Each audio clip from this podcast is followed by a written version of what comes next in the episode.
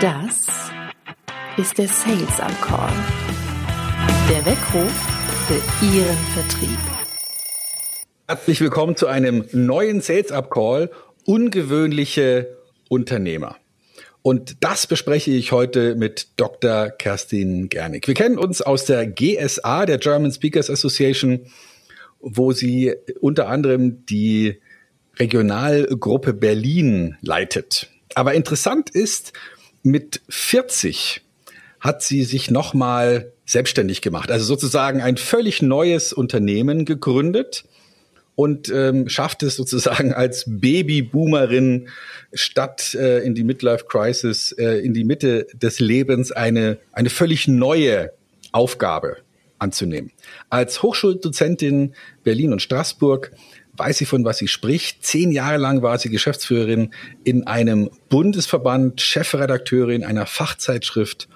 Und, äh, und jetzt bin ich sehr gespannt, mehr zu erfahren über ungewöhnliche Unternehmer. Das ist nämlich Inhalt eines Buches. Werde, was du kannst, erschienen bei Murmann. Und da sind einige spannende Geschichten drin und ich bin schon sehr gespannt, was wir heute hier gemeinsam produzieren werden. Herzlich willkommen, Dr. Kerstin Gernig. Hallo Stefan, ich grüße dich. Wir duzen uns und wir legen gleich los, weil mich interessiert natürlich jetzt, was ist denn das Ungewöhnliche an deiner Unternehmerschaft mit, äh, mit Ende 40 sich nochmal rauszuwagen in die, ähm, ja, ins Unternehmertum? Das ist ja schon mal ungewöhnlich.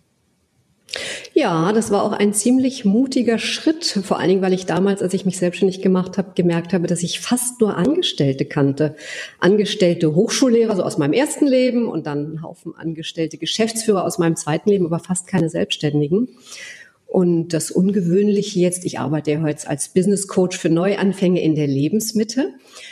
Und das Ungewöhnliche daran ist, bei einem Markt mit 65.000 Coaches, dass man ja eine gute Nischenpositionierung braucht und sich auf eine so spitze Zielgruppe wie die Babyboomer von einst, die ich gerne heute als die Midlife-Boomer von heute bezeichne, zu kaprizieren. Das ist ja in gewisser Weise auch ungewöhnlich. Das stimmt.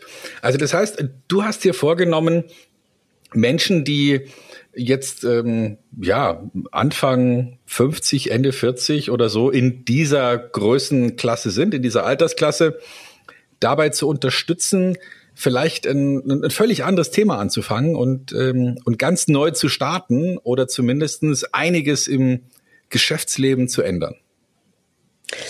Ja, was ich spannend finde, wir erleben ja durch den demografischen Wandel, dass wir eigentlich alle 20 geschenkte Lebensjahre haben. Und das verändert komplett unsere Altersbilder. Wir sind heute, früher war ja 50 so eine magische Zahl, die man auch gern mit Midlife Crisis belegt hat.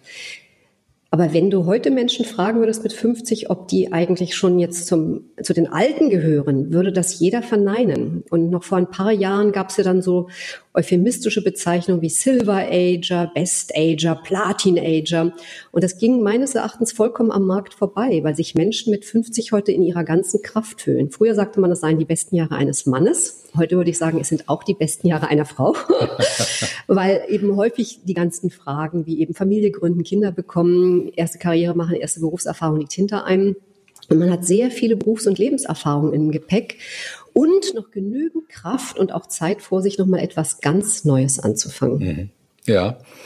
Genau. Also dieses Thema Best Ager oder so ist ja eigentlich auch nur eine fröhliche Umschreibung für Leute, die ja ähm, die es eigentlich hinter sich haben. Also, ne, also so das, das Bild des, des Anfang 50ers, Mitte 50ers ist ja ähm, derjenige, der sich jetzt mal so gedanklich schon auf die Rente vorbereitet und dann irgendwie, ja, weiß ich auch nicht, dass ein Garten organisiert neu oder da irgendwas macht, weil er einfach auch ja mehr oder weniger seinen Job verliert tendenziell. Ne? Also jemand, der mit Mitte 50 aus irgendeinem Unternehmen ausscheiden muss, vielleicht weil das Unternehmen schließt oder umzieht oder irgendwas macht, der hat ja tendenziell jetzt erstmal, oder dem wird zumindestens eingeredet, so Kollege, das war's jetzt, ähm, Frührente.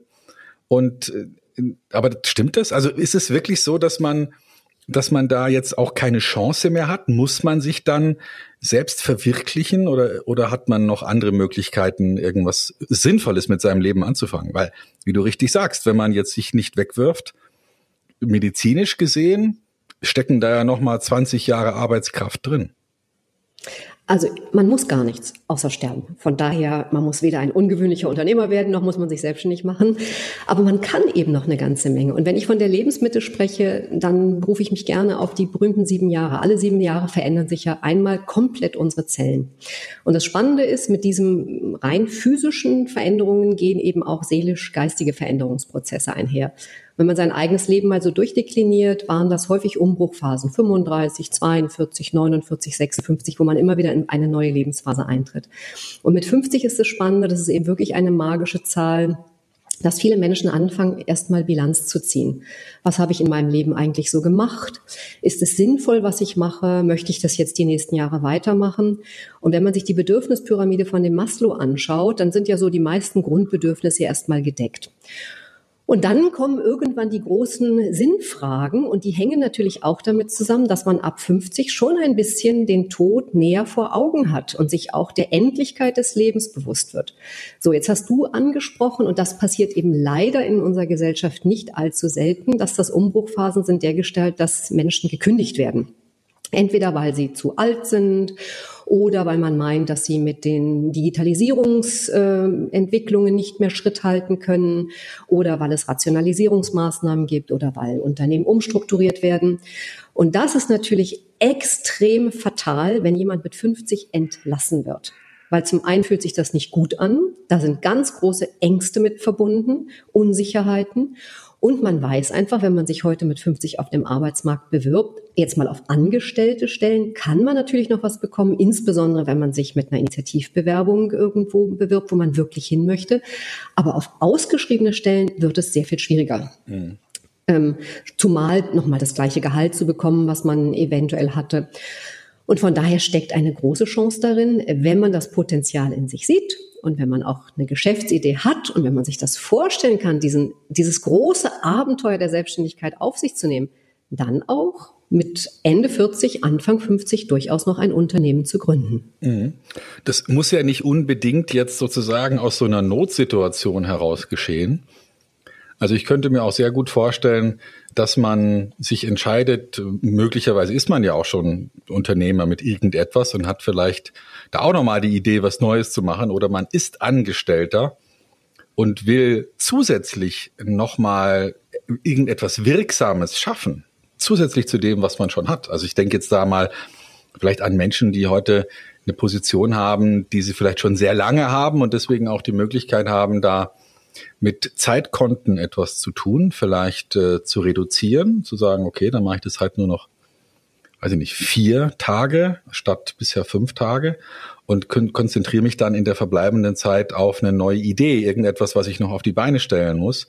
Das muss ja jetzt nicht unbedingt etwas sein, was mich dann auch sofort in Lohn und Brot bringt. Das könnte ja auch etwas sein, was langfristig dann dazu beiträgt, dass mein Lebensabend vielleicht äh, auch finanziell etwas versüßt ist.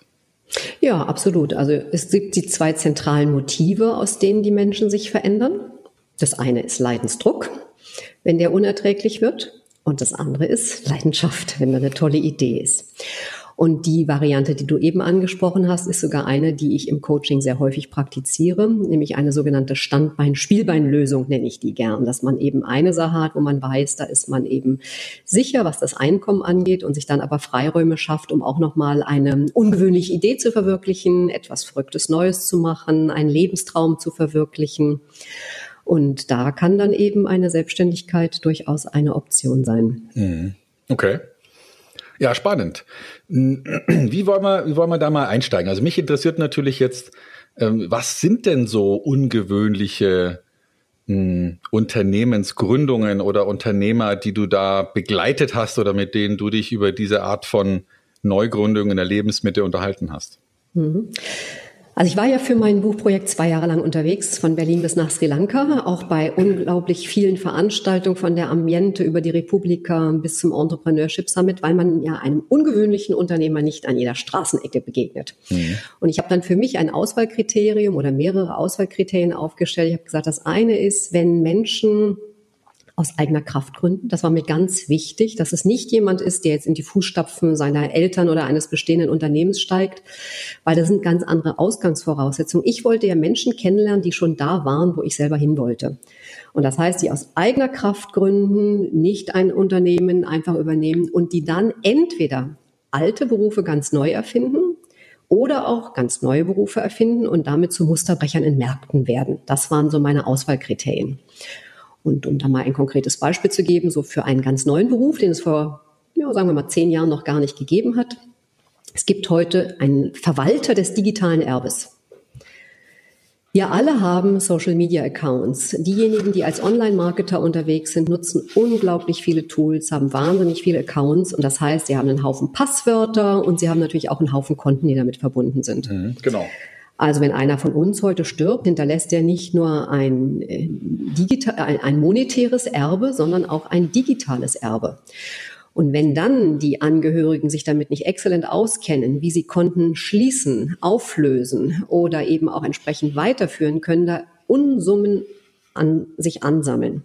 Und deswegen brauchen wir heute einen neuen Beruf, wenn wir uns nicht selber darum kümmern, der dann den Angehörigen ermöglicht, mit diesem digitalen äh, Müll und Schrott und Erbe, der da übrig bleibt, wieder klarzukommen. Also quasi so eine Art digitale Bestattung. Ja, die Bestattung wird nie digital sein, aber es geht darum, die Konten, die ein Mensch noch hat, bei Amazon oder bei PayPal, die entsprechend ja. auflösen zu können, wie man überhaupt dann an die Passwörter drankommt. Und die meisten Menschen haben das heute nicht geregelt. Und deswegen ja. sind eben sowas ganz neue Berufe. Oder eben auch einen alten Beruf, der ganz neu gefunden wird, um dafür auch noch ein Beispiel zu geben. Also weil du gerade sagst, Bestattung, ähm, Bestatter gibt es eine Menge und der Markt ist da eigentlich auch gesättigt. Und eine Unternehmerin, die ich porträtiert habe, war eigentlich Theologin hatte ein Praktikum bei einem Bestattungsunternehmen gemacht und festgestellt, dass das alles nicht so läuft, wie sie sich das vorstellt und sie sich das wünschen würde. Mhm. Und dann hat sie als Quereinsteigerin in die Branche ein sehr ungewöhnliches Unternehmen auf die Beine gestellt in Stuttgart. Und als sie zur IHK ging, sagte man ja, ach, der Markt ist gesättigt, brauchen wir nicht, schreiben Sie erstmal einen Businessplan. Dann hat sie gesagt, dafür hat sie keine Zeit und hat als Quereinsteigerin die traditionellen Unternehmer das Fürchten gelehrt, weil sie in ein solches Sog-Marketing reingekommen ist, weil sie nämlich das Unternehmen so positioniert hat, wie die meisten Menschen sich das heute wünschen würden. Mhm. Okay, das finde ich, das finde ich jetzt mal einen interessanten Ansatz. Wie jemand, der mit der Lebenserfahrung eines, ähm, ja, sagen wir mal, ähm, Mittelalters, irgendwo zwischen 40 und Ende 50, wenn der mit der Lebenserfahrung, die er aus ganz anderen Zusammenhängen sozusagen aufgebaut hat, wenn er mit diesem Wissen reingeht und sagt, ich erfinde jetzt eine Branche neu oder ich erfinde jetzt ein Handwerk neu oder ich erfinde ein, ein klassisches Thema völlig neu.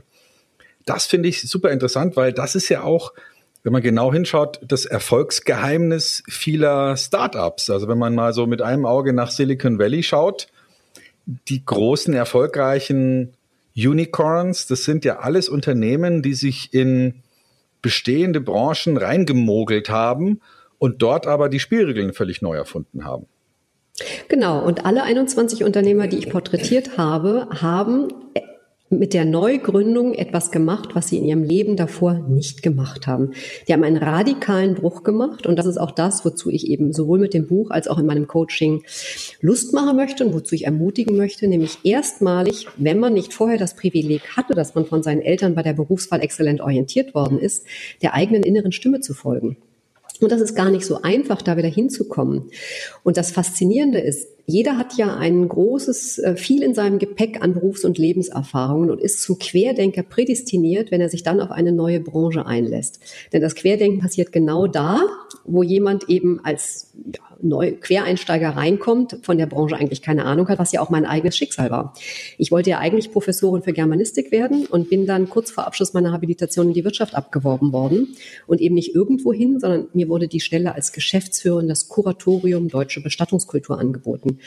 Das heißt, ich als Germanistin konnte mich plötzlich mit der Bestattungsbranche beschäftigen und hatte natürlich bei vielem einen ganz anderen Blick und habe dann den ganzen Verband erstmal umgekrempelt Relaunch der Fachzeitschrift gemacht und Eventmanagement eingeführt und eine Stiftung geleitet und Stipendien vergeben. Und es hätte natürlich kein, niemand, der sich jetzt mit der professionell deformierten Brille 20 Jahre lang immer wieder mit dem Thema beschäftigt hätte, so machen können.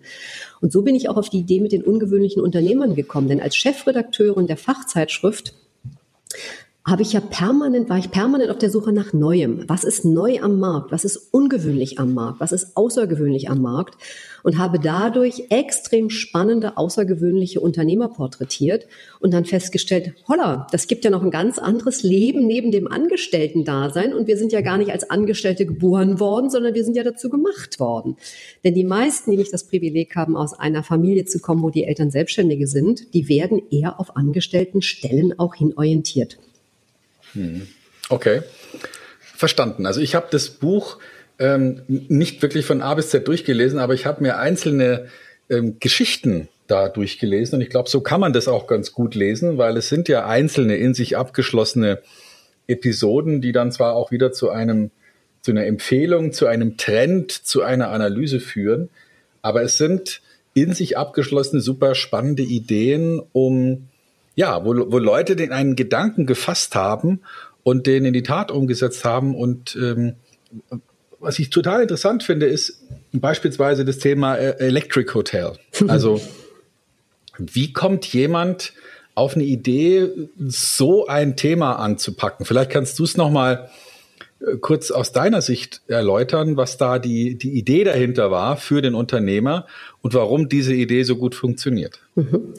Also Sebastian Fleiter, der The Electric Hotel ins Leben gerufen hat, den habe ich kennengelernt beim Entrepreneurship Summit. Das ist ja eine Veranstaltung, die einmal im Jahr in der Freien Universität Berlin stattfindet, die Professor Faltin ins Leben gerufen hat und wo man sehr viele ungewöhnliche Unternehmer auf einen Schlag treffen kann.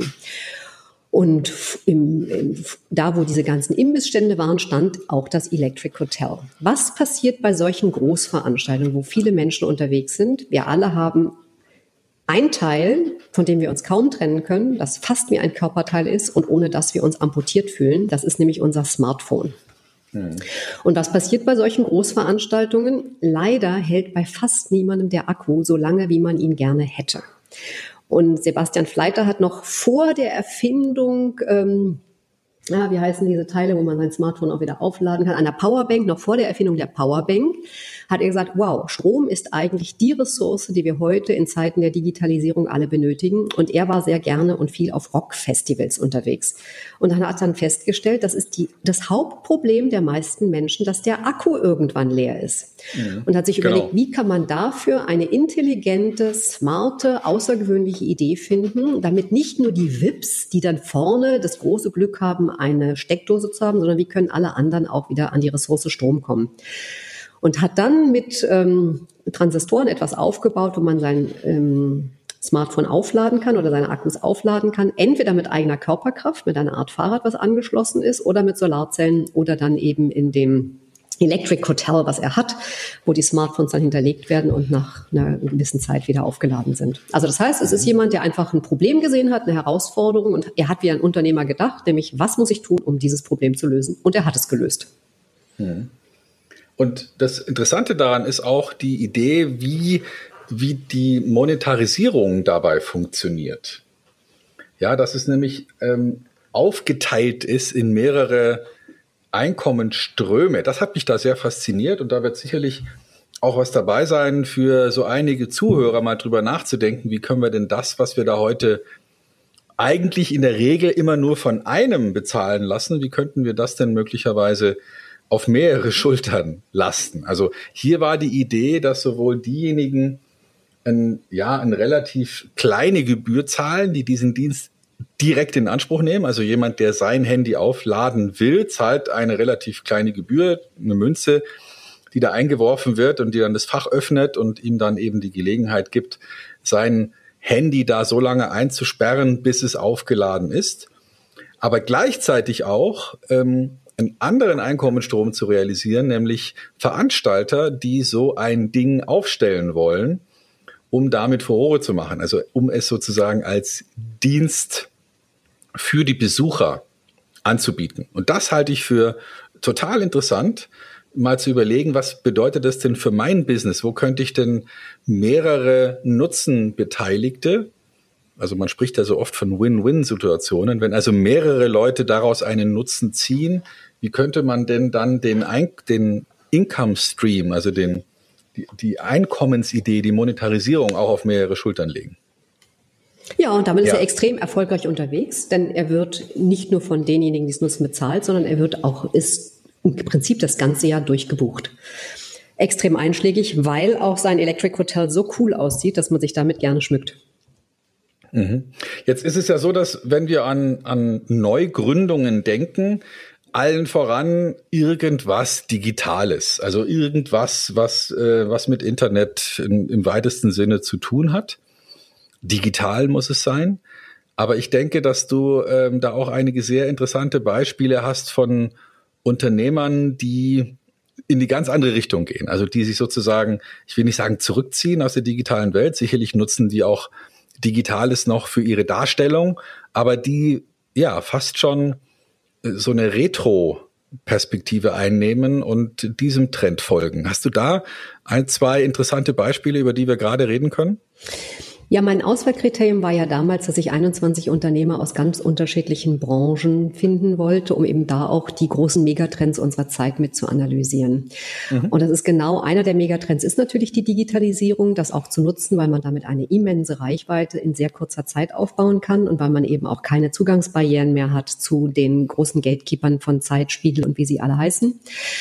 Und das Bedürfnis bei vielen Menschen groß wird, doch wieder auch etwas Handwerkliches zu machen, etwas mit den eigenen Händen zu machen. Und das war interessant, dass einige Geschäftsführer in der Lebensmittel gesagt haben, die sehr erfolgreich unterwegs waren, Geschäftsführer einer, eines großen Kita, Verbandes. Der sagte, er hat keine Lust mehr darauf. In, sein, in dem Gru am Grunde seiner Seele ist er eigentlich ein Künstler, ein Kunsthandwerker und äh, hat dann eine kleine Werkstatt eingerichtet, in der er heute Seelenleuchten baut aus Mohnblüten, die er sammelt und die er dann zu kleinen Lampen umfunktioniert, die ein wirklich ganz besonderes Licht machen. Den habe ich auf einem Weihnachtsmarkt entdeckt. Man muss aber eine Sache dazu sagen. Also ich habe auch noch eine zweite Handwerkerin darin. Das ist, die hat die Teschnerei Zebra hier in Berlin gegründet. Eine Frau, der es gelungen ist, die wollte auch immer künstlerisch tätig sein, eine Teschnerei eben in der DDR aufzubauen und dann auch mit der Wende und allen dramatischen Umbrüchen, die dazugehörten, sehr erfolgreich zu machen, wo man einerseits Taschen reparieren lassen kann und andererseits auch Taschen anfertigen lassen kann. Ähm, man muss aber dazu sagen, das sind ja die berühmten Kreativökonomen und die können damit auch ihr Auskommen finden. Aber wer heute Interesse hat daran, wirklich zu skalieren und erfolgreich zu werden und viel Geld zu verdienen, kommt um die Digitalisierung nicht herum. Und wer mit mir zusammen beispielsweise im Coaching arbeitet, ich sage immer, es gibt zwei Voraussetzungen, überhaupt mit mir zusammenarbeiten zu können. Das eine ist, wirklich Interesse zu haben, ein ungewöhnlicher Unternehmer zu werden, denn es verlangt einen gewissen Mut sich in einer Nische zu positionieren, keinen Bauchladen zu haben, extrem spitz zu formulieren. Und die zweite Voraussetzung ist eine digitale Affinität zu haben.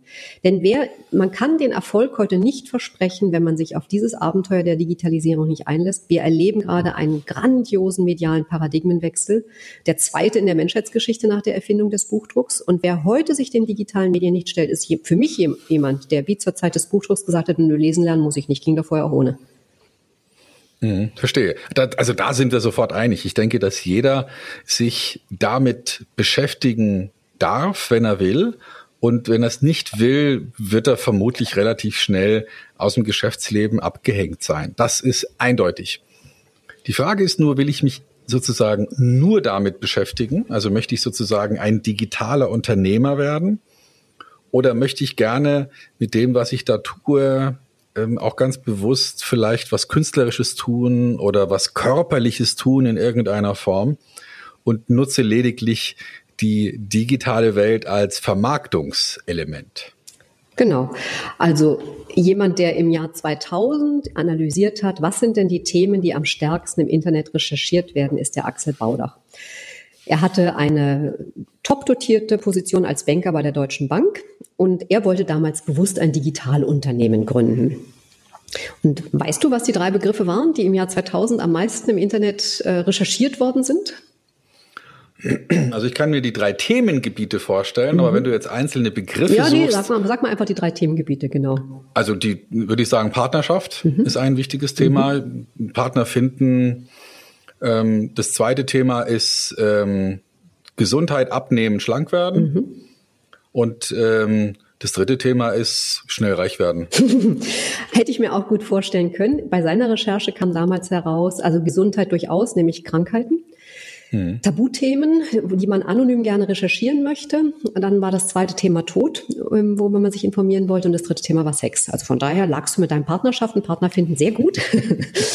und äh, daraufhin hat er eben geschaut, welches Unternehmen könnte er gründen, was eben einem dieser drei Grundbedürfnisse entspricht. Und er ist derjenige, der dann den Friedwald nach Deutschland geholt hat. Eine neue Bestattungsform, wo man an den Wurzeln eines Baumes eben eine Urne beisetzen kann. So, zurück zu deiner Frage. Das Spannende ist dabei, natürlich nutzt er die digitalen Medien ausschließlich dafür, um auf den Friedwald aufmerksam zu machen, der aber eine so grandiose Nische war, dass die in ein fulminantes virales Marketing geraten sind und kaum Werbung machen mussten, weil alle sprachen darüber, das war endlich eine Möglichkeit, sich mit einem Tabuthema eben auf eine Art und Weise zu identifizieren, wie es vorher nicht möglich war. Und bei Axel ist das Faszinierende. Er ist dann hat, ist bei Förstern unterwegs gewesen. Er hat sich die Wälder draußen angeguckt. Er hat die Forstareale aussuchen müssen. Und das Tolle ist ja, wenn man ein ungewöhnlicher Unternehmer wird, dass man auf so unglaublich vielen Ebenen gleichzeitig unendlich viel dazu lernt. Also die Lernkurve könnte nicht steiler sein. Und da ist natürlich die Digitalisierung jetzt für die reine Vermarktung nur eine Säule. Das andere ist dann meinetwegen äh, zu lernen, wie man Wälder erschließt und wie man Kooperationen eingeht und äh, wie man darüber entsprechend berichtet und vieles andere mehr.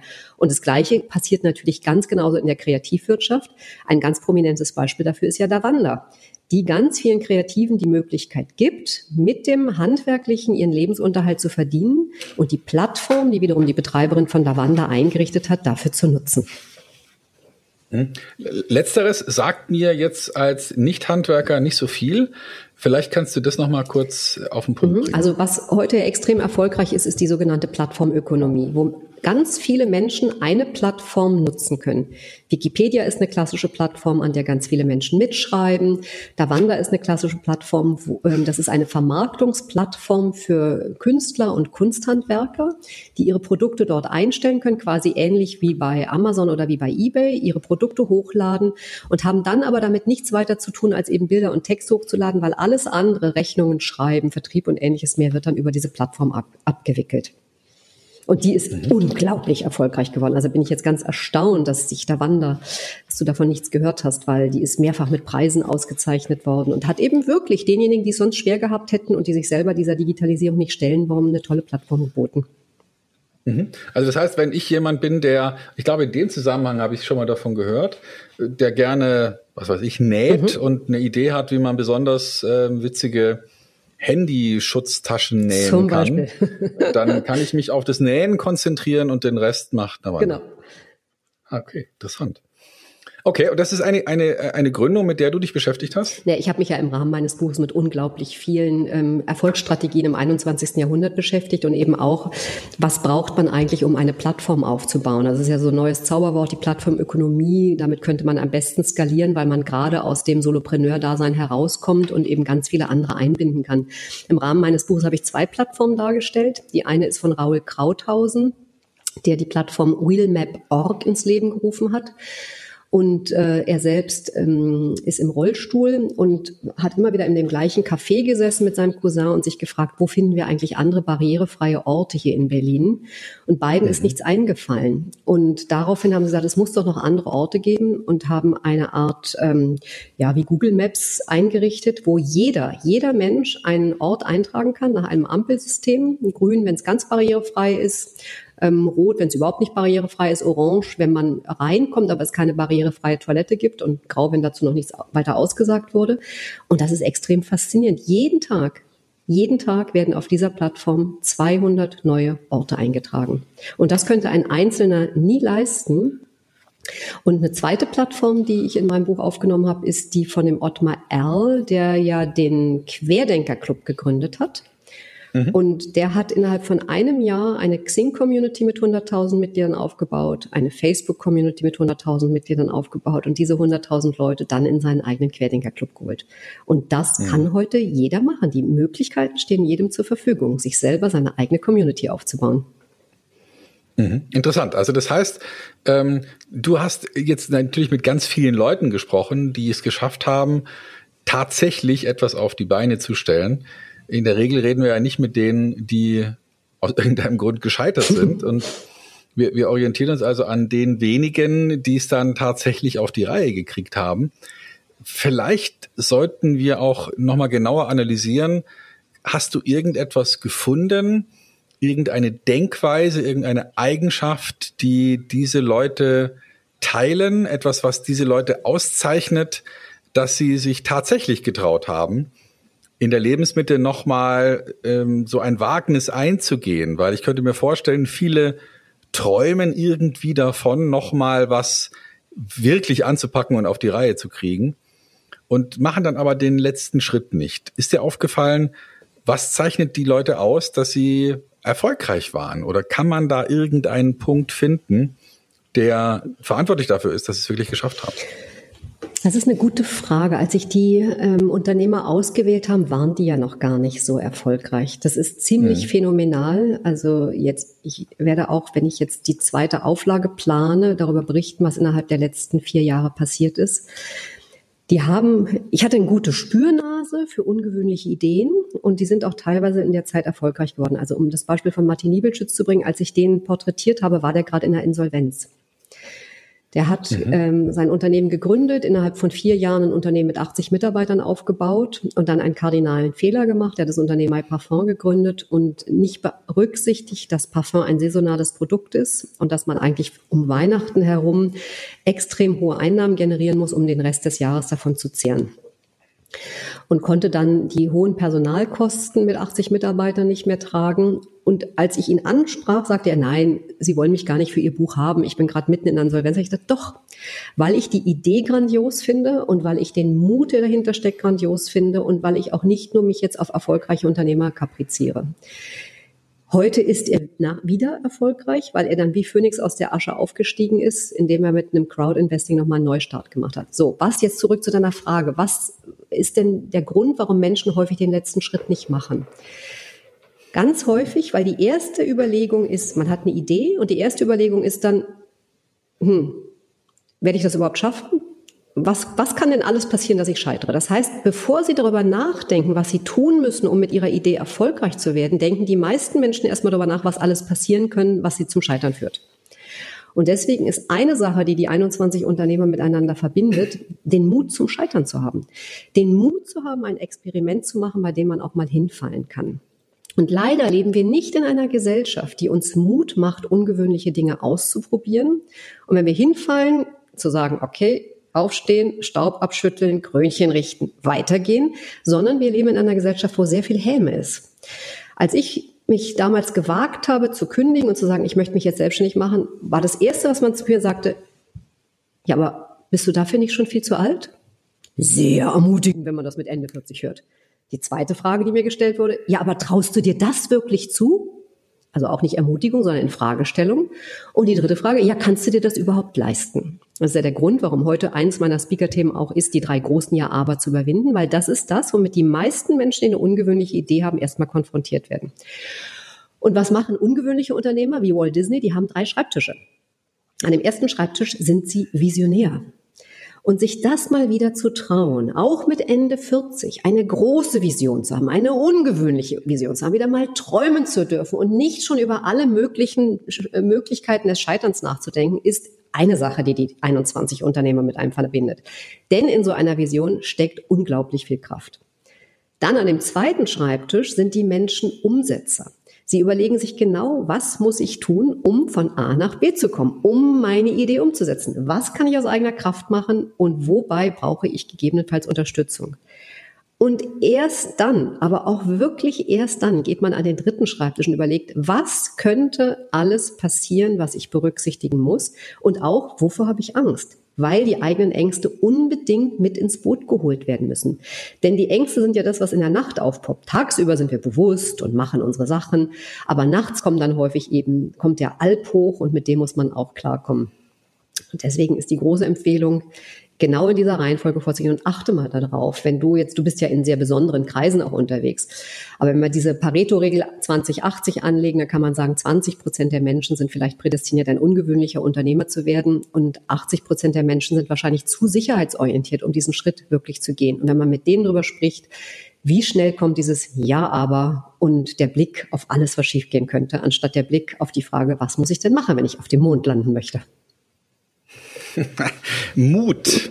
Ja, das finde ich interessant. Das ist, glaube ich, ein Begriff, der ähm, in unserer Zeit äh, so doch an Reiz verloren hat. Also wenn ich jetzt mal so zurückblicke, ähm, Abenteuergeschichten, mutige Menschen, die, die mutige Indianer, mutige Geschichten von Leuten, die auszogen, Entdeckergeschichten. Das war so in den 70er Jahren ja durchaus noch so ein Abenteuerthema, zu sagen, wir verehren in gewisser Weise Leute, die ähm, losgezogen sind und nicht wussten, ob sie es schaffen werden.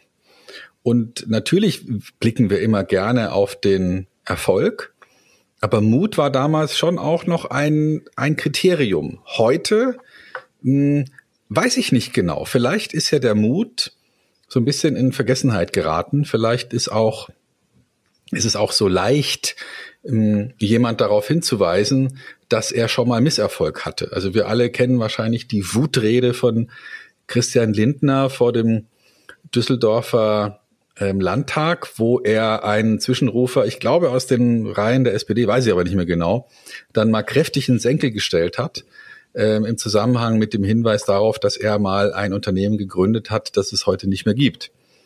Und ähm, vielleicht ist ja dieses, dieses Mut haben, man muss ja nicht immer gleich sein Leben aufs Spiel setzen. Aber ich denke mal, so dieses Mu sich etwas trauen wollen, Abenteuer ist schon etwas, was die Menschen berührt und was sie auch trägt. Irgendwo habe ich mal gelesen, dass der Anteil an Extremsportarten, so wie Free Climbing, Bungee Jumping und so, so extrem, wirklich extreme Sportarten, die Mut erfordern, dass die vor allem von Beamten wahrgenommen werden, weil die möglicherweise diese Herausforderung, ja, das ist jetzt mal meine These, wirklich, dass vor allem eben Leute, die sozusagen an einem normalen Tag überhaupt kein Abenteuer mehr haben und, und dieser Tag so geregelt ist, dass sie, dass sie im Prinzip schon morgens beim Zähneputzen wissen, was abends passiert sein wird, dass, dass Menschen dann doch noch diesen Kick suchen irgendwie, weil wir vielleicht gar nicht ohne dieses, ohne Abenteuer und ohne mutige Ideen auskommen können. Aber wird es sozusagen von der von der Öffentlichkeit wird es gewürdigt oder ist eher der kritische Blick auf den Erfolg hat eher die Oberhand. Das ist schwierig zu sagen. Und ich glaube, dass Unternehmer zu werden etwas ist, wo viele heute sagen würden, ich bin noch nicht doof. Ja, Mut, das ist ein ganz entscheidendes Thema. Eigentlich sollte, hatte ich überlegt, also Arbeitsziel meines Buches war einfach gewagt, weil es mir genau darauf ankam, dass Menschen ein Wagnis eingehen, aber dass sie eben auch den Mut haben, etwas zu wagen. Also zu deinem Thema, äh, ob nur Beamte solche Abenteuersportarten machen, dem möchte ich widersprechen, weil ich selbst Nein, nicht nur, nicht nur, aber mit einem extrem höheren, ja, hohen Anteil. Und das, ist natürlich spannend, weil ich selbst bin Paragliding-Pilotin und äh, habe da natürlich und fand besonders interessant an diesem Gleitsport, dass das Menschen aus sehr unterschiedlichen Bereichen sind und dass man die eigentlich nicht so einfach kategorisieren kann, weil die alle den Traum vom Fliegen haben. Aber prinzipiell ist natürlich hochinteressant, wie viel Abenteuer ist noch im, überhaupt im Leben eines Menschen. Und auch Gründen ist eine Form von Abenteuer. Und ich würde dir absolut zustimmen. Wir haben in meinen Augen viel zu wenig Wertschätzung für Menschen, die mutig sind. Und ich selber habe das erlebt in meiner ganzen Erziehung und Sozialisation. Der Begriff Sicherheit spielte eine unglaublich ausgeprägte Rolle. Ich sage mal, wir machen zwei zentrale Entscheidungen in unserem Leben. Das eine ist, welchen Menschen wir auswählen, mit dem wir unser Leben teilen, weil der unser Leben sehr stark prägt. Und die andere Entscheidung ist, welchen Beruf wir ergreifen. Und bei der Berufswahl werden die meisten Menschen und wurden die meisten Menschen von den Babyboomern Richtung Sicherheit orientiert. Mach was Sicheres, mach bloß was Sicheres.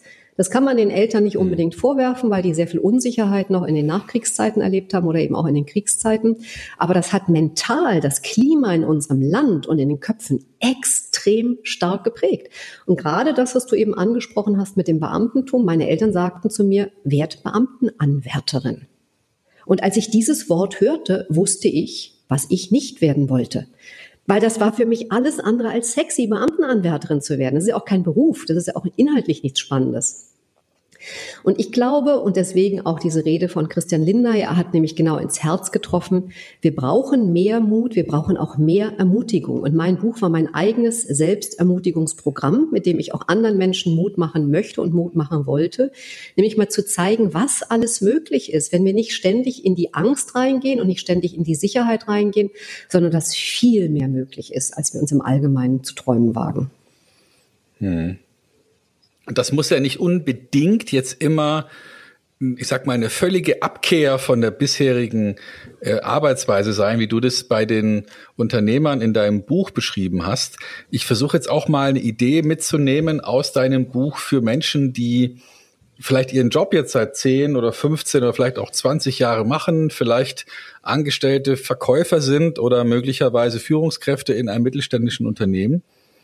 Und ähm, und denen es einfach auch ein Stück weit, ich will nicht sagen langweilig wird, aber dieses Gefühl haben, sie haben jetzt die Spielregeln so gut verstanden, dass sie auch schon am Montag wissen, was am Freitag passiert sein wird. Und, und denen möchte ich mal so ein paar Ideen aus, aus diesem Unternehmertum geben und sagen, vielleicht ist es ja eine gute Idee, hm, mal zu überlegen, was müssten wir denn tun, um diese ganze Branche aufzumischen gäbe es diese, den einen mutigen Schritt, der sinnvoll wäre, den wir alle für gut halten, der am Ende allen etwas Gutes tun würde, den Kunden und allen anderen, aber den wir nicht gehen, weil ihn noch keiner gegangen ist oder den wir uns nicht trauen zu gehen, weil es könnte ja zu irgendetwas führen. Und also wir haben uns in den Jahren seit Ende des Zweiten Weltkriegs ja eine Gesellschaft erarbeitet, die ähm, also im aller, aller, aller schlimmsten Fall einem Menschen zumutet, dass er sowas wie Hartz IV bekommt, also ins soziale Auffangnetz fällt. Aber ich sag's nochmal, im aller, aller, aller schlimmsten Fall. Und das ist ein Zustand, der natürlich für niemanden, der, der heute in Lohn und Brot steht, erstrebenswert ist. Das ist mir schon klar. Aber als, als letzte Auffangstation ist es sehr attraktiv, wenn man mal sich vor Augen führt, dass Millionen von Menschen versuchen, hierher zu kommen, um genau dieses untere Level zu bekommen, was, was ihnen wesentlich mehr bieten würde als das, was sie in ihrer heutigen Heimat haben. Also wir haben es geschafft, uns hier in Mitteleuropa eine Gesellschaft zu schaffen, die sich das leisten kann, Leute aufzufangen. Also im aller, aller schlimmsten Fall, und der wird ja in den seltensten Fällen eintreffen, wenn man sich selbstständig macht, was kann schon passieren? Also sich mal mit diesem Gedanken zu beschäftigen, natürlich kann viel passieren, aber, aber was soll mir schon passieren? Wenn, wenn man pendelt zur Arbeit und sich dazu in ein Fahrzeug setzt, in ein Auto setzt, um, um selbst zu fahren, wenn man sich da jedes Mal vorher ausmalen würde, was alles genau passieren kann, dann würde man wahrscheinlich es nicht mehr bis zur Arbeit schaffen. Also irgendwie müsste man einen Weg finden im Denken, um Menschen, die, die sich überlegen, was kann ich denn anders machen? Was kann ich denn grundlegend besser machen? So ein bisschen Mut zu geben und zu sagen, wie du es ganz richtig auf den Punkt gebracht hast, sich eben nicht vorher zu überlegen, meine Güte, was kann alles schiefgehen, sondern etwas mehr zu fokussieren auf, wo will ich denn hin? Und also ich als, als, als Golf-Interessierter, äh, ich will nicht sagen, dass ich spielen kann, ich versuche es ab und zu. Ich, ich weiß genau, wenn man dann vor so einer Abschlagposition steht und über 50 Meter Wasser drüber schlagen soll und hinterm Grün links ist aus und hinterm Grün rechts ist ein Bunker. Wenn man sich jetzt genüsslich ausmalt, was alles passieren kann, dann wird das alles eintreffen und zwar genau in der Reihenfolge. Wenn man aber einfach nur das Ziel fokussiert und sich alles andere wegdenkt, dann macht man eben einen routinierten Schlag und dann kommt er auch meistens da an, wo er hin soll. Also das, das ist wirklich eine, eine rein mentale Orientierung. Und ich frage mich manchmal, was können wir denn tun, um mehr Menschen diese Möglichkeit zu geben, mental anders zu werden? Was du gerade ansprichst, ist ja im Prinzip die berühmte Self-Fulfilling Prophecy. Und die funktioniert im Negativen genauso gut wie im Positiven. Und wer mehr Menschen auf das Positive fokussieren würden und sich fragen würden, wie sie da hinkommen, wäre auch die Angst nicht so groß ausgebreitet. Interessant finde ich an dem Gedanken, wenn jetzt Worst-Case-Szenario Hartz IV war, dass ich ja häufig erlebe, dass die vermeintlichen Sicherheiten zugunsten derer Menschen in angestellte Positionen gegangen sind, gar nicht so sicher waren, wie sie dachten. Und zwar aus den eingangs von dir erwähnten Kriterien, plötzlich passieren Rationalisierungsmaßnahmen, man wird mit 50 entlassen. Wer eine Selbstständigkeit erfolgreich aufbaut, und das Ziel ist ja nicht irgendwie als Assadeur irgendwas Verrücktes zu machen, sondern natürlich eine Geschäftsidee zu entwickeln, die tragfähig ist, ab der man möglichst rasch verdient und die eben auch skalierbar ist und mit der man gut seinen Lebensunterhalt verdienen kann, dann muss man keine Angst davor haben, weder dass man gemobbt wird, noch dass man in Routinen erstarrt, noch dass man einen Vorgesetzten bekommt, den man nicht mehr aushält, ähm, sondern dann bedeutet es ich sage gerne, der Weg zum Erfolg ist kein Lift, sondern eine Treppe, aber eine extrem spannende Treppe, weil die keine letzte Treppenstufe kennt. Als Selbstständige entwickeln wir uns doch permanent weiter, lernen immer wieder neue Dinge. Und wer da eben ein Abenteurer des Geistes ist und genau wie du vorhin auch angesprochen hast, eben mehr Vasco da Gama Mentalität, mal aufbrechen zu unbekannten Ufern. Denn Schiffe sind zwar im Hafen am besten aufgehoben, dafür sind sie aber nicht gebaut. Und mal wieder wagen, die Segel zu setzen, das heißt natürlich ganz klar, wenn man sich selbstständig macht, ins kalkulierte Risiko zu gehen. Nicht loszustürmen nach dem Motto, und als sie das Ziel aus den Augen verloren hatten, verdoppelten sie das Tempo, sondern nein, sich ganz genau überlegen, wo will ich hin, was muss ich tun können, um vielleicht auch ein doppeltes Netz zu spannen, um da anzukommen, gerade wenn man auch Verantwortung vielleicht für eine Familie hat, für Kinder hat, ähm, für Angehörige hat. Aber da ist so viel mehr machbar, wenn man eben tatsächlich in diese Umsetzungsenergie reinkommt.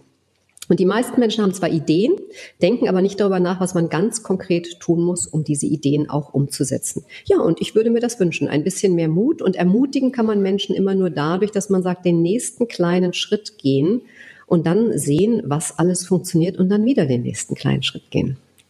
Hm. Wir haben jetzt über eine Frage ziemlich lang diskutiert, nämlich was zeichnet diese Menschen aus, denen es geglückt ist, so einen Schritt zu gehen? Ähm, wenn du dich intensiv mit denen beschäftigt hast, dann blicken die ja wahrscheinlich auch zurück auf Fragestellungen, die, ähm, die vielleicht auch was mit Bereuen zu tun haben. Also wo die nicht bereuen, dass sie sich dass sie diesen Schritt an sich gegangen sind, aber wo sie sagen, aus der heutigen Perspektive, wenn ich ein, zwei, drei, zehn Jahre zurückblicke, was hätte ich noch besser machen können oder was habe ich damals noch nicht so deutlich gesehen, wie ich es heute sehe. Was sind so die, die wichtigsten Dinge, die Menschen im Nachhinein bereuen, die heute erfolgreich sind? Man weiß heute durch Studien, was die Menschen auf dem Sterbebett am meisten bereuen. Ja, genau. Und mhm. das sind nicht die Dinge, die sie getan haben, sondern die Dinge, die sie unterlassen haben. Und insofern bereuen jetzt die Unternehmer nicht wirklich irgendetwas gemacht haben. Vielleicht der eine oder andere, dass er nicht schon viel früher gegründet hat. Aber diejenigen, mit denen ich gesprochen habe, die waren absolut im Flow, weil die nämlich erstmalig wirklich ihrer eigenen inneren Stimme gefolgt sind und eine faszinierende Idee umgesetzt haben.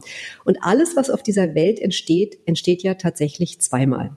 Menschen wären nie auf dem Mond gelandet, wenn nicht einer die Idee gehabt hätte, da überhaupt landen zu wollen und dann darüber nachgedacht hätte, was er denn machen muss, um da auch zu landen. Und wie wir wissen, hat die Mondlandung tatsächlich einmal stattgefunden. Und vieles resultiert ja heute daraus, sei es, dass wir eben die, das WLAN haben oder sei es, dass wir über Weltraumtourismus nachdenken. Und wir bestaunen diese Menschen dann immer so. Aber das sind einfach nur Menschen, die anfangen darüber nachzudenken, wie man solche verrückten Ideen wie ein Richard Branson dann eben auch umsetzen kann. Und was alle mental, wirklich mental auszeichnet, ist zum einen sich zu erlauben, mal groß zu denken, verrückt zu denken, anders zu denken, in sich hineinzuhören, mal zu hören, was da eigentlich sind die eigenen Stärken, die eigenen Potenziale, was muss man und kann man tun, um die umzusetzen. Und das andere, natürlich sind das alles keine einfachen Wege. Einige der Unternehmer, die ich porträtiert habe, sind durch extrem schwierige Phasen gegangen, bis hin zu Selbstmordgedanken, bis hin zu Burnout, bis hin zu schwerer Depression und haben sich danach wieder aus diesem Tal herausgekämpft und denen hat diese Perspektive, jetzt ihr eigenes Ding zu machen, sehr viel Kraft gegeben und sehr viel Zukunftsperspektive. Und wenn ich eine Sache sagen sollte, die wirklich alle 21 unterschiedlichen Menschen mit unterschiedlichen Geschäftsideen, unterschiedlichen Erfolgsstrategien, unterschiedlichen Vorstellungen von Erfolg, miteinander wirklich verbindet, dann ist es die Fähigkeit, durchzuhalten. Und dann, wenn Hindernisse und Hürden kommen und Probleme auftauchen, nicht sofort aufzugeben, sondern dann immer wieder das als Learning zu betrachten, sich zu fragen, was muss ich anders machen, um auch diese Hürde zu nehmen? Mhm. Okay. Also Durchhalte Willen dann in gewisser Weise ähm, zeichnet sie aus weiterzumachen, auch wenn es schwierig ist. Gut, letzteres kann man ja nur dann als Tugend bezeichnen, wenn es letztlich auch geklappt hat. Ne? Also wenn jemand durchgehalten hat und dann gescheitert ist, dann könnte man ihm ja auch unterstellen, dass er möglicherweise einfach nur ähm, das Licht am Ende des Tunnels mit dem entgegenkommenden Zug verwechselt hat. Aber du kennst auch die 999 Versuche, die Edison gemacht hat, um endlich mit dem hundertsten oder tausendsten Versuch die Glühbirne zu erfinden. Ja. Dieses Durchhalten braucht es eben bei großen Innovationen. Ja. Also das ist wahrscheinlich eine wichtige Erkenntnis, wenn wir heute so typische Blitzkarrieren anschauen, wo jemand eben von heute auf morgen plötzlich erfolgreich ist, dann bei genauerer Betrachtung war das eben nicht von heute auf morgen, sondern die Vorgeschichte war intensives Üben, wenn man Künstler ist, oder intensives Testen, wenn man Forscher ist und intensives Dranbleiben, wenn man Unternehmer ist. Also sich nicht von dem ersten oder zweiten Misserfolg ins, äh, ja, ins Boxhorn jagen zu lassen, sondern ein Stück weit dran zu bleiben. Mhm. Ja, und natürlich auch aus einer Idee eine wirklich eine Geschäftsidee zu entwickeln. Das ist ja das, was ich hier tagtäglich mit meinen Coaching-Klienten mache.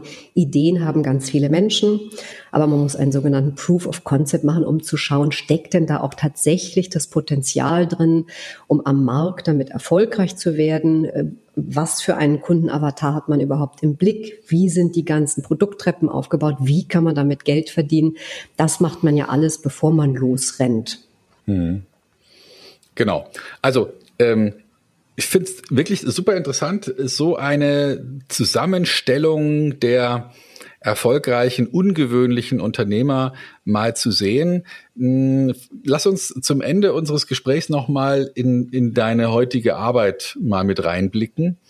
Wenn ich äh, jetzt vielleicht sogar heute schon Unternehmer bin, auf eine gewisse Art und Weise oder selbstständig bin und möchte gerne mal meine Richtung stark verändern, was ist so eine Vorgehensweise, die du so jemand empfiehlst? Also was sollte er als erstes machen? Mhm. Ähm, wo, wo muss er sich drüber klar werden? Was sind die vorbereitenden Denkarbeiten, bevor jemand so richtig erfolgreich sein kann? Mhm. Also ich habe einen richtig strukturierten Prozess entwickelt. Und ich steige im Allgemeinen mit einem Stärkenprofil ein, weil deine Stärken sind ja das, was dir leicht fällt. Und die meisten Menschen sind sich ihrer Stärken gar nicht bewusst, weil sie das für so selbstverständlich halten. Und das ist ja auch die große Stärke, die wiederum im Coaching drinsteckt, durch die Spiegelung sich seiner selbst überhaupt erst bewusst zu werden. Und erst wenn man an diese Stärken herankommt, an die Potenziale, Fähigkeiten, auch Leidenschaften eines Menschen, dann zu schauen, wie kann man denn daraus, was ist die Vision? Also gerade bei Menschen in der Lebensmitte, die überlegen ja häufig nochmal, was wollen sie für einen Fußabdruck hinterlassen, welches Problem wollen sie vielleicht lösen, was wollen sie einfach in ihrem Leben noch erleben. Und dann eine Vision zu entwickeln, denn da steckt ganz viel Kraft drin. Und da steckt auch eine gewisse Magie drin, denn alles ist da. Und in dem Moment, wo wir ganz klar wissen, wo wir hinwollen, verändert sich unser Blick. Und wir richten unseren Blick auf Dinge. Und ich erlebe das immer wieder, dass Coaching-Klienten mir sagen, das ist ja magisch. Weil nachdem sie die Vision entwickelt haben, haben sie vermeintlich zufälligerweise lauter Begegnungen und stoßen auf das, wonach sie suchen, was sie brauchen, seines Kooperationspartner oder Produkte, auf denen sie gerade nach der Suche sind. Und das hängt damit zusammen, dass sich der Blick verändert. So, und wenn diese Vision ganz klar ist, dann erst gucke ich mir Geschäftsideen an. Und es ist oft so, dass Menschen eben mit sagen, oh, ich habe 100 Geschäftsideen. Und ich bin ziemlich effizient darin, aus 100 Geschäftsideen sehr schnell eine heraus zu destillieren, in der wirkliches Potenzial drin steckt. Denn nicht in jeder Idee steckt tatsächlich das Potenzial einer Geschäftsidee. Oder auch zu schauen, wie man eben ein, zwei Ideen vielleicht so miteinander verbinden könnte, dass sich eine Geschäftsidee daraus entwickeln lässt. Und dann, wenn die Geschäftsidee dasteht, dann gucke ich mir erstmal den Kundenavatar eines Menschen an, weil wir ziehen ja das an, was wir ausstrahlen. Das sind insgesamt sieben Punkte. Der Kundenavatar ist Punkt Nummer vier. Und dann genau zu gucken, mit welchen Menschen möchte denn ein Unternehmer überhaupt wirklich zusammenarbeiten? Mit wem passt er auch zusammen? Und wenn das feststeht, dann schauen wir uns als nächstes an, wie eine Website aufgebaut werden muss, damit die auch zu einem Verkäufer wird. Denn dafür gibt es heute Strategien in digitalen Zeiten mit Funnelsystemen und ähnlichem mehr, dass das nicht nur eine hübsche erweiterte Visitenkarte im Netz ist, sondern dass eben eine Website auch wirklich zum Verkauf beiträgt. Und dann entwickle ich mit den Kunden eine Online-Offline-Marketing-Strategie, denn man muss ja die Leute auch irgendwie überhaupt erstmal auf diese Website drauflocken, damit mhm. sie sich da verlustieren können und entwickle vor allem allen Dingen eine Akquisestrategie, die zu dem Menschen passt. Viele, die lange angestellt waren, das sind ja die, die häufig zu mir kommen oder äh, nicht wissen, wie sie das machen sollen, denken immer nur an Sachen wie Hard Selling oder Kaltakquise. Und es gibt ja zwischen Love Selling und Hard Selling eine breite Palette von Möglichkeiten, wie man Kunden akquirieren kann. Da bin ich ja hier mit dir als Content Marketing Experten genau an der richtigen Stelle. Mhm und dann eben zu schauen, was ist die Strategie, die dann eben zu demjenigen passt. Und so gehe ich vor, um wirklich sehr systematisch ähm, und jede Coachingstunde wird mit Übungen vorbereitet, weil denken können die Leute alleine, dafür brauchen sie mich nicht und dann eben wirklich die Coachingsituation für die Spiegelung und das Sparring nutzen zu können und natürlich auch die Beratung. So mhm. sieht so ein Prozess aus. Also was, was ich äh, sehr faszinierend finde, ist der Gedanke dieses Avatars oder man kann es auch Persona nennen. Mhm. Ähm, das stammt ja ursprünglich aus äh, der Schriftstellerei. Also das heißt, dass sich ein Romanautor ähm, mal ausgedacht hat, für wen schreibe ich eigentlich dieses Buch, um nicht zu sehr abzurutschen und jedem gefallen zu wollen, dann wirklich eine einzige Person zu nehmen und diese Person vielleicht sogar als ähm, stilisiertes Foto neben den Arbeitsplatz zu stellen, damit man sich immer wieder darüber im Klaren ist, ich schreibe jetzt hier dieses Kinderbuch nicht für die Kinder, sondern für eine, äh, was weiß ich, ein Mädchen, das heißt ähm, Nina und die ist so und so alt und die hat Sommersprossen und rote Haare und, und was auch mhm. immer. Also sich genau zu überlegen, für wen schreibe ich das, um dadurch eine bessere Schärfe reinzukriegen. Und interessanterweise, also Rowling zum Beispiel, Autorin von Harry Potter, hat das auch mal gesagt, dass sie da mit dem ganz klaren Avatar gearbeitet hat. Oder einer ganz klaren Persona, für die dieses Buch geschrieben wurde. Und da sieht man, es hat ja trotzdem Millionen von Kindern gefallen, obwohl es nur für das eine geschrieben wurde. Und ich bin hundertprozentig davon überzeugt, wenn man sehr präzise sich vorher klar macht, für wen mache ich Marketing? Also für wen möchte ich attraktiv sein? Und das nicht so, was auch das größte, der größte Fehler ist, den, den Menschen immer wieder machen, mit denen ich rede über ihren Vermarktungserfolg, dass sie sagen, ja, was ich habe, das kann ja eigentlich jeder gebrauchen. Genau. Also etwas, etwas, was, also wir machen etwas eigentlich für jeden. Jeder könnte das gebrauchen, weil sie zu viel Angst davor haben, die Zielgruppe so weit einzuschränken, dass dann vielleicht keiner mehr übrig bleibt. Und das ist einer der, der Grundfehler, der immer wieder passiert ist, wenn man ganz präzise sich vornimmt, ich mache es genau für diese eine Person, wird dann feststellen, weil es auf diese eine Person so präzise passt, kommen viele andere, die so ähnlich sind, die es auch haben wollen. Und das kann ich aus eigener Erfahrung auch nur bestätigen. Als ich den mutigen Schritt gemacht habe, mich auf eine extrem spitze, mini kleine Zielgruppe von Menschen zu kaprizieren, die sich in der Lebensmitte nochmal einen Neuanfang wagen wollen, haben alle zu mir gesagt, wo willst du die denn finden? Und es kommen heute genau diese Menschen übers Internet zu mir, die einen Neuanfang in der Lebensmitte wagen wollen. Und da kann ich alle nur ermutigen. Und da sind wir wieder bei dem Thema Mut. Ja, es macht Mut, seine eigene Nische sehr klein und sehr eng zu machen. Aber mhm. es lohnt sich. Ja, das kann ich hundertprozentig unterschreiben. Ja, Mensch, die, die Stunde nähert sich dem Ende. Ich versuche mich mal auf eine Zusammenfassung. Ähm, was habe ich mir notiert? Also grundsätzlich mal ähm, ungewöhnliche Unternehmer haben in der Regel ist auf der Basis von etwas, was sie vorher mehr oder weniger erfolgreich gemacht haben, eine Entscheidung getroffen, die etwas mit, mit Mut zu tun hat und Dinge völlig neu angepackt. Ähm, sie haben Sie haben sozusagen mit der Lebenserfahrung, die Sie gesammelt haben, in einem Segment oder in Ihrem bisherigen Segment ähm, etwas anderes gemacht in einem völlig anderen Segment und waren deswegen wahrscheinlich erfolgreich, weil Sie ähm, ja Dinge zu Ende gedacht haben, weil Sie wirklich wussten, was wollen Sie erreichen und dieses ähm, berühmte Ziel vor Augen. Und ähm, es gibt ja ähm, hunderte von Geschichten über Steve Jobs, aber er hat ja mal klipp und klar gesagt, dass sein wichtigstes Denkwerkzeug war, ähm, was würde ich an meinem Tag ändern, wenn ich wüsste, es ist der letzte Tag. Und äh, er sich zur Angewohnheit gemacht hat, sich immer wieder morgens zu überlegen, angenommen, heute wäre der letzte Tag, was würde ich dann, was heute in meiner Agenda steht, rausschmeißen und dafür andere Dinge reinnehmen. Und je öfter er sich gefragt, gesagt hat, Mensch, da ist ja einiges dabei, was ich da rausnehmen möchte, desto klarer war ihm, er muss irgendetwas ändern.